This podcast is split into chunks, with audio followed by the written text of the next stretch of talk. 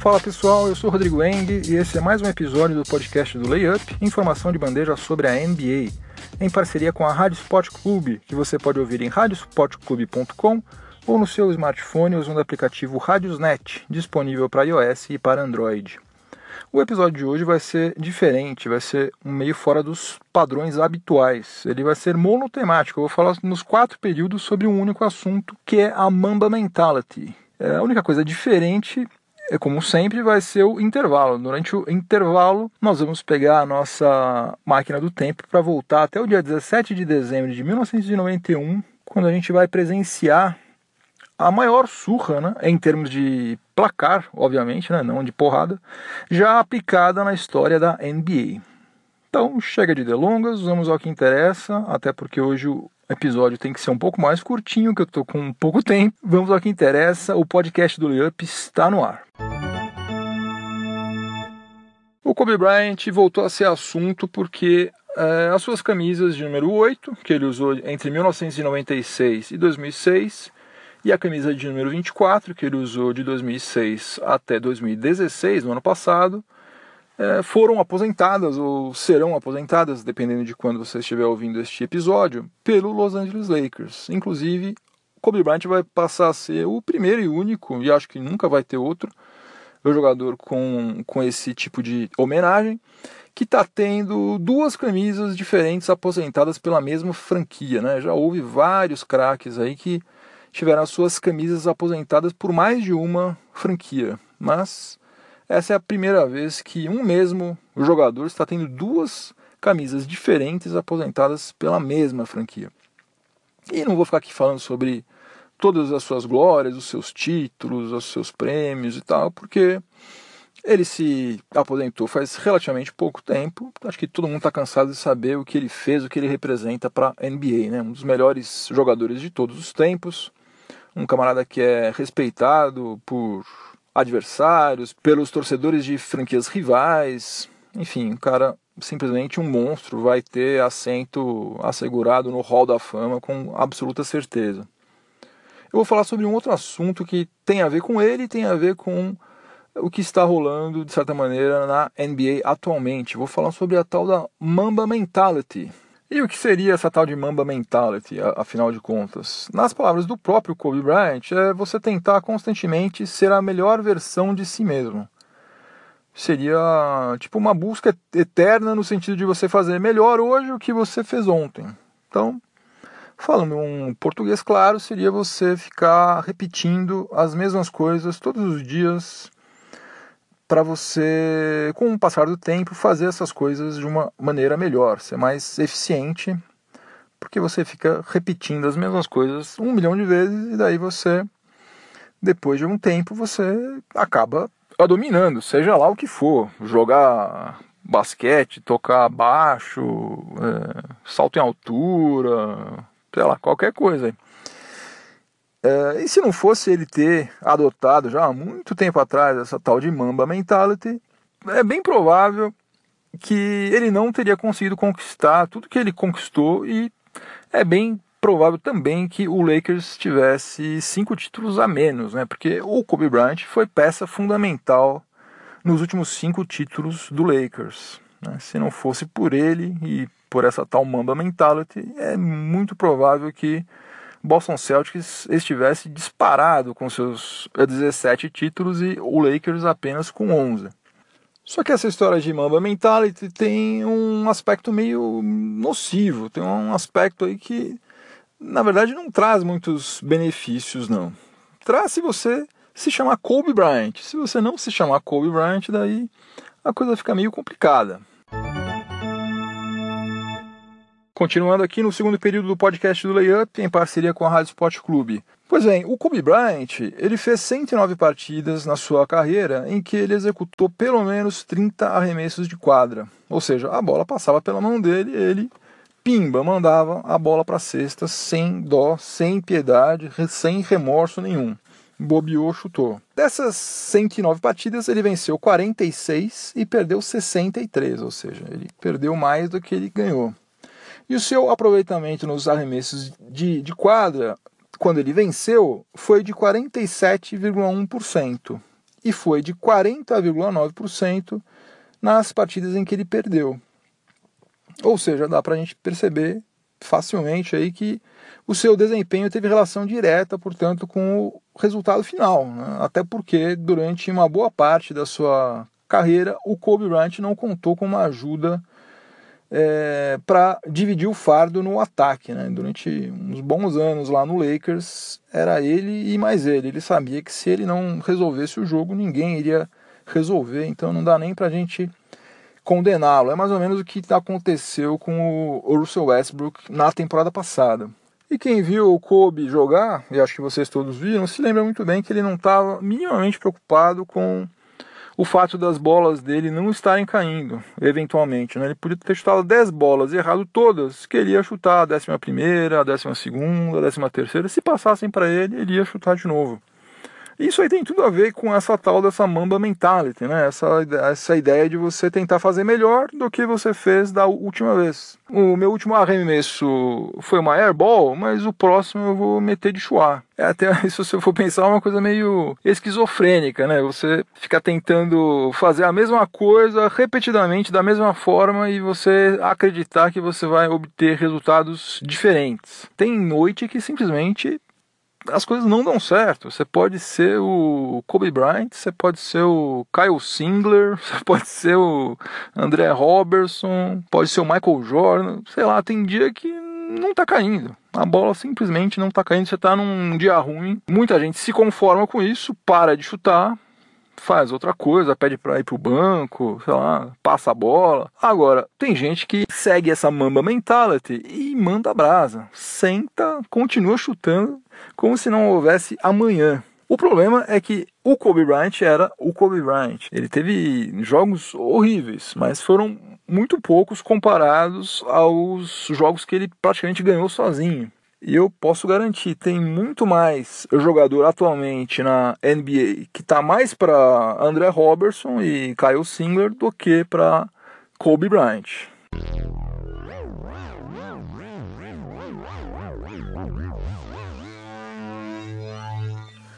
A nossa viagem no tempo de hoje vai ter como destino o ano de 1991, mais precisamente o dia 17 de dezembro de 1991 Vamos até o raio, porque nessa data a rodada da NBA teve 10 partidas e uma delas foi muito especial. Jogando em casa, o Cleveland Cavaliers de Mark Price, Larry Nance, Brad Dougherty, Craig Hillow, Rod Hot Williams e um jovem Steve Kerr, um timaço, aliás, esse do Cavs, né? Venceu o Miami Heat por 148, presta atenção, 148 a 80 uma diferença de 68 pontos no placar final, que é a maior diferença em toda a história da NBA até hoje. Aquela era somente a terceira temporada na história do Miami Heat, que havia é, estreado na NBA na temporada 1988-1989. No segundo tempo inteiro, ou seja, no, no, terceiro e no quarto períodos, o Heat marcou apenas 27 pontos, menos do que o Cavs marcou em qualquer um dos quatro períodos isoladamente. Agora, o Heat não era um time qualquer, não. Apesar de ser jovem, não era um time totalmente café com leite. Eles tinham Glenn Rice, tinham Steve Smith, tinha aquele pivô Ron Seickley. Eu era fã do Ron Seickley, apesar de ele é um cara bem low profile, nunca ter, ter sido all-star nem nada, mas era um pivô, jogava bem. O cara, acho que ele teve média de duplo-duplo, sei lá, durante umas quatro ou cinco temporadas seguidas. Um cara bom. Uh, e tanto é que o Heat terminou a temporada em oitavo lugar e foi pela primeira vez na sua história aos playoffs. Bom, e como que aconteceu um massacre dessas proporções aí tão gigantescas, né? A maior derrota em todos os tempos na história da NBA. Se o Heat não era um time tão ruim assim, não era tão ruim, mas também não era tão bom e estava numa noite extremamente infeliz. Esse é um dos fatores. O outro fator é que, como eu já falei, o Cavs tinha um time fora de série, tinha um timaço. É difícil a gente comparar porque são outros tempos, era outro jogo. E apesar de ser um time muito bom, eles não tinham um cara do mesmo nível de LeBron James, mas era um time mais equilibrado, era um time mais. Eles lembravam, de certa maneira, o San Antonio Spurs de hoje em dia. Tinha um time coeso, um time solidário. Era um belíssimo time. Tanto é que eles fizeram a segunda melhor campanha em toda NBA na temporada 1991-92. Só ficaram atrás do Chicago Bulls, que aliás viria a eliminá-los na final da Conferência Leste por 4 a 2 e depois o Bulls viria a ser campeão sobre o Portland Trail Blazers. Mas, enfim, voltando aqui à nossa máquina do tempo, então é isso. No dia 17 de dezembro de 1991, o Cleveland Cavaliers ganhou de 148 a 80 do Miami Heat. Maior derrota na história da NBA.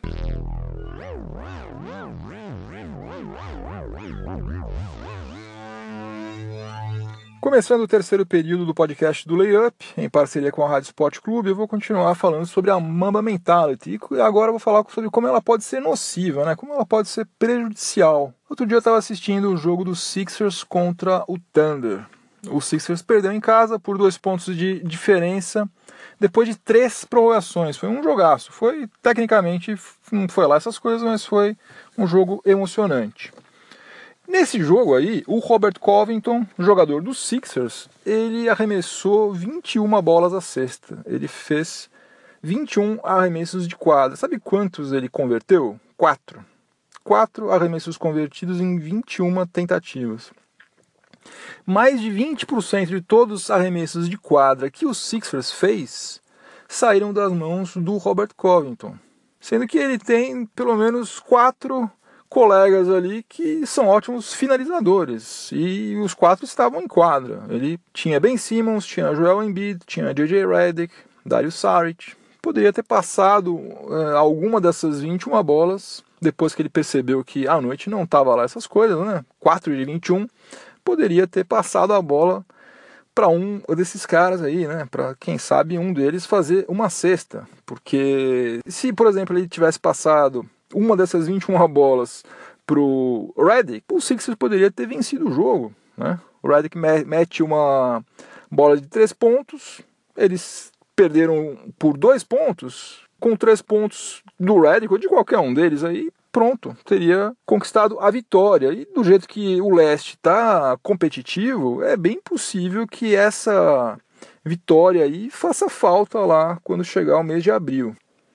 Enfim, essa história de Mamba Mentality só funciona de verdade se você for um cara acima da média, né? Se você for um cara, não acima da média, se for um cara muito acima da média. Se você for, tipo, realmente um Kobe Bryant, né? Um cara que treina que nem um condenado, que tem um talento absurdo, estuda o próprio jogo, o jogo dos adversários, fica assistindo um monte de tape, um monte de vídeo, é, não é uma coisa assim, ah não, vou sair chutando que nem um doido aqui porque eu tenho a mamba mentality. Não, amigo, a coisa não funciona desse jeito.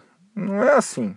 Tanto não é assim que o técnico Greg Popovich, técnico do San Antonio Spurs, que tá lá, tá no cargo há 22 temporadas, foi cinco vezes campeão, cara é uma lenda viva, ele só permitiu que três jogadores chutassem 30 vezes ou mais em uma mesma partida. E, e quais são esses três? Tim Duncan, Tony Parker e Kawhi Leonard. E quantas vezes? Pouquíssimas vezes. O Tim Duncan só chutou mais do que 30 vezes em um jogo, 30 arremessos de quadra ou mais, em quatro jogos. Em quatro de 1.392 jogos que o Tim Duncan defendeu o San Antonio Spurs, ele arremessou pelo menos 30 vezes ou mais é, a cesta. O Tony Parker, ele só fez isso três vezes. Três vezes em 1151 partidas.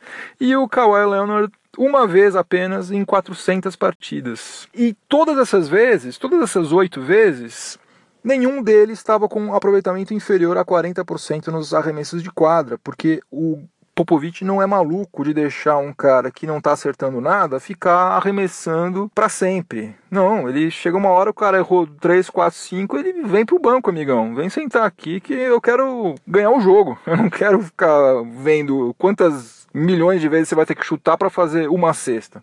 E esses três caras aí, cada um ao seu modo, também são tão fora de série quanto Kobe Bryant, né? Em outras proporções, talvez, mas também são caras espetaculares, caras que também vão para o Hall da Fama sem a menor dúvida. Também tem a sua ética de trabalho, também são vitoriosos, respeitados. O Tim Duncan, aliás, tem cinco títulos exatamente como Kobe Bryant tem. É, enfim, o que eu estou querendo dizer é o seguinte: o que é bom para Kobe Bryant não é necessariamente bom para todo mundo. Você pode chegar no, aos mesmos resultados que ele chegou fazendo a coisa de uma outra forma. Entrando na reta final do podcast do Layup, em parceria com a Rádio Sport Clube, hoje, como eu já falei, um episódio mais curtinho e monotemático. Resumindo, embora eu seja torcedor do Lakers desde 1985 e seja fã incondicional do Kobe Bryant, essa história de Mamba Mentality me incomoda bastante. Eu acho que é muito mais uma jogada de marketing para vender tênis do que qualquer outra coisa.